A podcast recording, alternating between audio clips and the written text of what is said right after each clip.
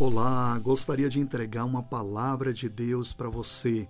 Aqui na Bíblia Sagrada, no livro de Tito, capítulo 2, versículo 11, diz: Porque a graça de Deus que trouxe a salvação manifestou-se a todos os homens. É importante essa última palavra, todos os homens, para a gente entender que a graça de Deus, a bênção de Deus é para todos. Ele não reserva para alguns e simplesmente vira as costas para outros. Se você tem esse sentimento que parece que nunca vai acontecer na sua vida, creia, a sua hora vai chegar.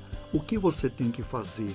É fundamental você ter fé e perseverar, porque sem fé nós não agradamos a Deus. Acredite, persevere, Deus tem bênçãos para você.